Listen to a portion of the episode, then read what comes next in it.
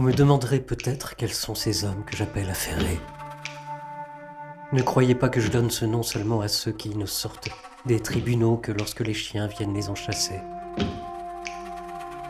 ni à ceux que vous voyez étouffés par la multitude de leurs courtisans, ou refoulés avec mépris par les courtisans des autres, ni à ceux que d'obséquieux devoirs extirpent de chez eux pour aller se presser à la porte des grands, ni à ceux à qui le prêteur octroie une somme honteuse et qui sera pour eux, un jour ou l'autre, une vraie gangrène.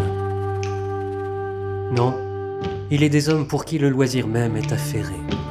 À la campagne, dans leur lit, au milieu de la solitude, aussi éloignés soient-ils du reste des hommes, ils sont insupportables à eux-mêmes. La vie de ces gens-là ne peut pas être appelée une vie oisive. Elle aurait une activité, comment dirais-je, laborieusement désœuvrée. Diriez-vous qu'il ne fait rien, l'amateur qui, avec minutie, s'occupe à ranger symétriquement des vases de Corinthe que la manie de quelques curieux a rendu précieux? Ou celui qui passe la plus grande partie de son temps à polir d'une laine de vieux métaux rouillés? Ou celui qui va au gymnase pour contempler de jeunes combattants dans les coulisses où ils s'enduisent et se frottent d'huile? Et celui qui s'amuse à assortir en fonction de l'âge ou de la couleur les champions accoutumés à la victoire. Ou celui qui ostensiblement se charge de nourrir l'appétit des athlètes les plus célèbres. Diriez-vous livrer au repos ceux qui passent tant d'heures chez un barbier pour se faire arracher le moindre poil qui leur sera poussé pendant la nuit? Pour prendre conseil sur chaque cheveu pour qu'on relève leurs mèches déplacées et qu'on ramène également de chaque côté du front leurs cheveux clairsemés. Comme ils se mettent en colère si le barbier, croyant avoir affaire à des hommes, met à les raser un peu de négligence. Comme il rentre en fureur s'il leur a coupé le poil d'un peu trop près. Si quelques cheveux dépassent des autres. Si tous ne tombent pas en boucle bien égale. Est-il un seul d'entre eux qui ne préfère pas voir sa patrie en désordre plus que sa coiffure. Qui ne soit pas plus inquiet des coquetteries de sa tête que de sa santé, qui ne préfère pas être bien coiffé plus qu'honnête homme. Appelleriez-vous oisifs ces hommes toujours occupés, entre le peigne et le miroir. Et que sont donc ceux qui ont l'esprit sans cesse tendu à composer, entendre et réciter des chansons et qui, forçant leur voix formée par la nature à rendre facilement des sons simples, lui font exécuter les modulations affectées d'une mélodie langoureuse. Leurs doigts battent sans cesse la mesure du chant quelconque qu'ils ont dans la tête, et au milieu même d'affaires sérieuses, dans des circonstances tristes, ils font entendre un léger fredonnement. Ces gens-là ne sont pas oisifs, mais inutilement occupés.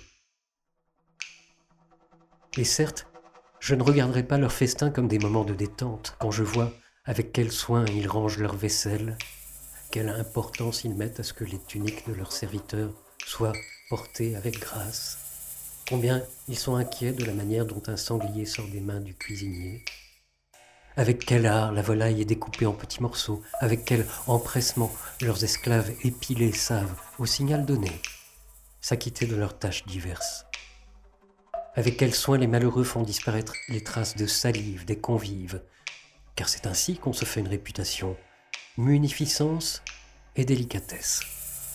Les travers de ces gens les accompagnent si constamment à tous les moments de leur vie qu'ils mettent une vanité ambitieuse, y compris dans la nourriture et la boisson. Vous ne compterez sans doute pas parmi ces oisifs ces hommes apathiques et mous qui se font promener çà et là, en chaise à porteur et en litière, et qui sont toujours très ponctuels à se faire porter ainsi, comme si l'obligation leur était nécessaire, qu'il faut au besoin qu'on les avertisse du moment où ils doivent se laver, aller au bain ou au souper. Si profonde est l'indolence où ils se morfondent qu'ils n'arrivent pas à savoir par eux-mêmes s'ils ont de l'appétit. J'ai entendu dire d'un de ces délicats, si toutefois on peut nommer délicatesse ce complet oubli de la manière de vivre qui convient à un être humain, qu'au moment où plusieurs bras l'enlevaient du bain et le plaçaient sur un siège, il demanda Suis-je assis?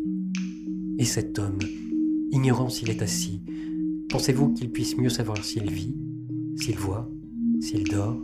Je ne saurais dire s'il mérite plus de pitié d'être capable d'une telle ignorance, ou de la jouer. Car si ces gens-là oublient réellement bien des choses, ils feignent aussi d'en oublier beaucoup.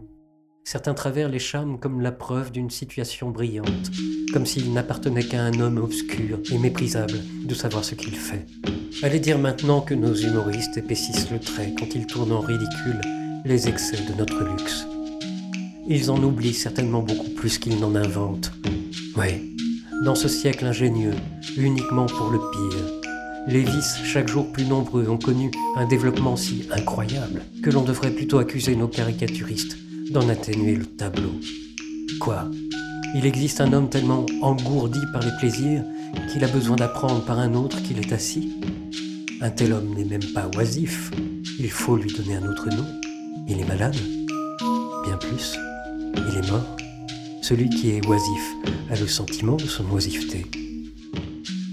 Mais l'homme qui a besoin d'un autre pour avoir conscience de la position de son corps, comment pourrait-il se rendre maître d'une portion quelconque de son temps?